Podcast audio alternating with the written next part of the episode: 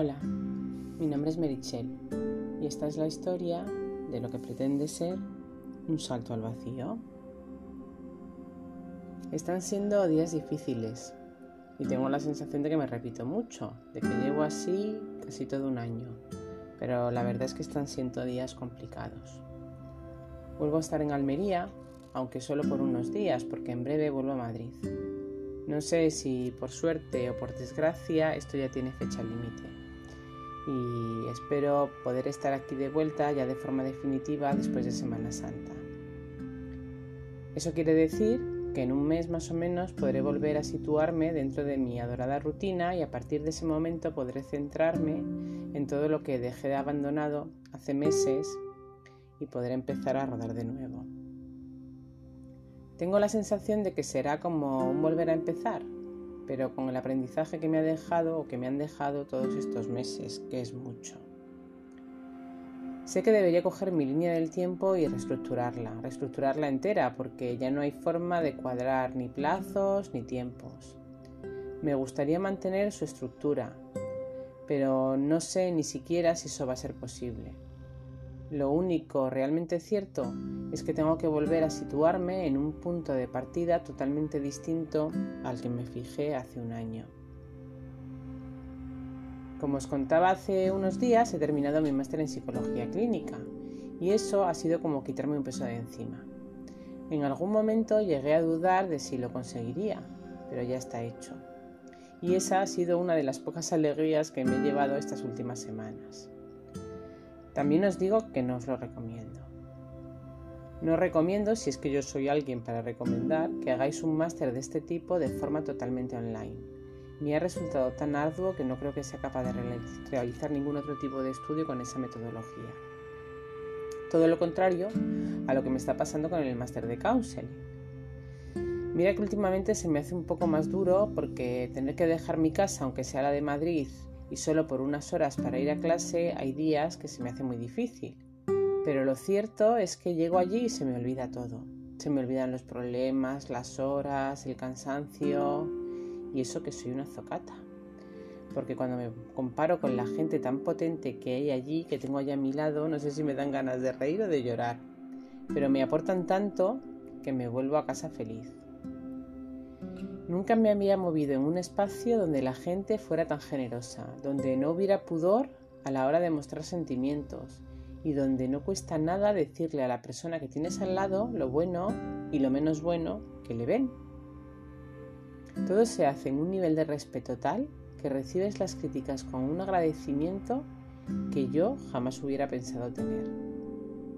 Y no estoy acostumbrada a recibir ese tipo de feedback, supongo que ese será el problema, el otro día lo comentábamos en uno de los muchos ejercicios que hacemos.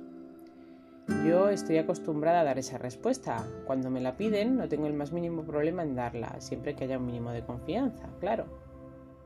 Pero no estoy acostumbrada a pedirla y últimamente, gracias al máster, la pido. Pido esas respuestas y las que me llegan son tan bonitas, tienen tanto cariño y me dan tanta luz sobre partes de mí que desconocía que solo puedo estar agradecida. De entre todas las cosas que estoy aprendiendo, esa es solo una más de ella. Solo conocemos una cara de nosotros mismos, dos a lo sumo, pero el resto están escondidas y de nosotros depende descubrirlas en mayor o menor medida. Estas semanas, haciendo un ejercicio que se llama la ventana de Yoari, he descubierto muchas cosas de mí misma que creo que desconocía. La ventana de Yoari es una herramienta que se usa en psicología para conocer la relación que tenemos con nosotros mismos y la que mantenemos con los demás. Es una técnica que permite incorporar la visión que el otro tiene de nosotros mismos para poder entendernos un poco mejor. ¿Cómo se trabaja? Pues se trabaja con la ayuda de los demás. Si no cuentas con esa ayuda es imposible trabajar este ejercicio.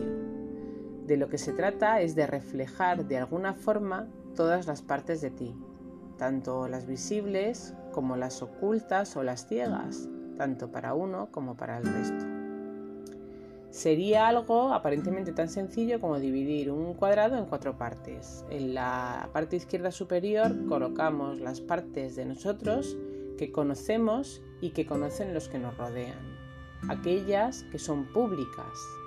En mi caso, por ejemplo, que soy una persona abierta, que tengo un carácter un poco impulsivo, que soy constante para lo que me interesa, pero para lo que no soy un poco petarda, cosas que todo el mundo sabe de mí.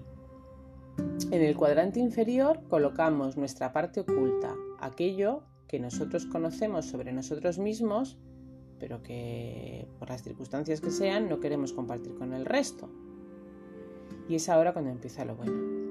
En el cuadrante superior derecho debemos situar las cosas que los demás conocen de nosotros, pero que nosotros no somos capaces de ver, nuestra parte ciega. Porque eso también forma parte de nosotros, forma parte de lo que somos.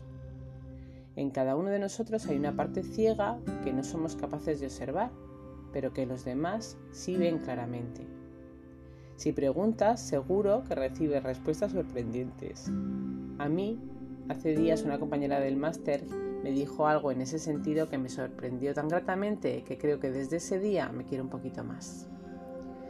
Me dijo que yo era una persona que acogía bien y que por eso gustaba estar conmigo. No sé, daba crédito. Me daba crédito porque yo no tenía ese concepto de, de mí misma. No pensaba que acogiera bien y mucho menos que gustara tanto estar conmigo. Supongo que en realidad ese fue otro de los regalos que me está haciendo este máster, conocerme un poco más a mí misma. Pero para eso es fundamental pedir esa respuesta a los demás, ese feedback que a veces nos gusta y otras nos duele. Y por eso comentaba que hay que hacerlo desde el máximo respeto, porque así duele menos y esa respuesta puede interiorizarse de forma más sana. Os he puesto el ejemplo bueno, pero también los hay malos, aunque aquí no voy a echarme yo piedras sobre mi propio tejado. La parte mala me la guardo, para intentar cambiarla también, que conste. Y para terminar con el ejercicio y poder cerrar esa ventana hay que ver lo que esconde el último de los cuadrantes, que es el inferior derecho, en el que se guarda aquello que ni los demás ni nosotros mismos llegamos a conocer de lo que tenemos en nuestro interior. Ese cuadrante es el más difícil de rellenar porque ¿Con qué datos podemos contemplarlo? Solo con el tiempo y el autoconocimiento puede ir completándose. ¿Qué pasa? Que cuanto más nos conozcamos a nosotros mismos y más nos conozcan los demás, más grande será ese cuadrante superior izquierdo y menos lo serán los demás. Os aseguro que es un ejercicio muy potente, pero es fundamental la ayuda de los demás para completarlo. Sin ella no podemos hacerlo y no lograremos el objetivo de esta herramienta que no es otro que el conocernos y entendernos un poquito mejor a nosotros mismos. Así que en esas estoy, en conocerme mejor para poder adaptar esa hoja de ruta que sé que tengo que cambiar y readaptar a mi nueva realidad, para continuar avanzando hacia, hacia ese objetivo me he marcado y que no es otro que el de vivir de lo que realmente me apasiona. Yo soy Merichel y esta es mi historia.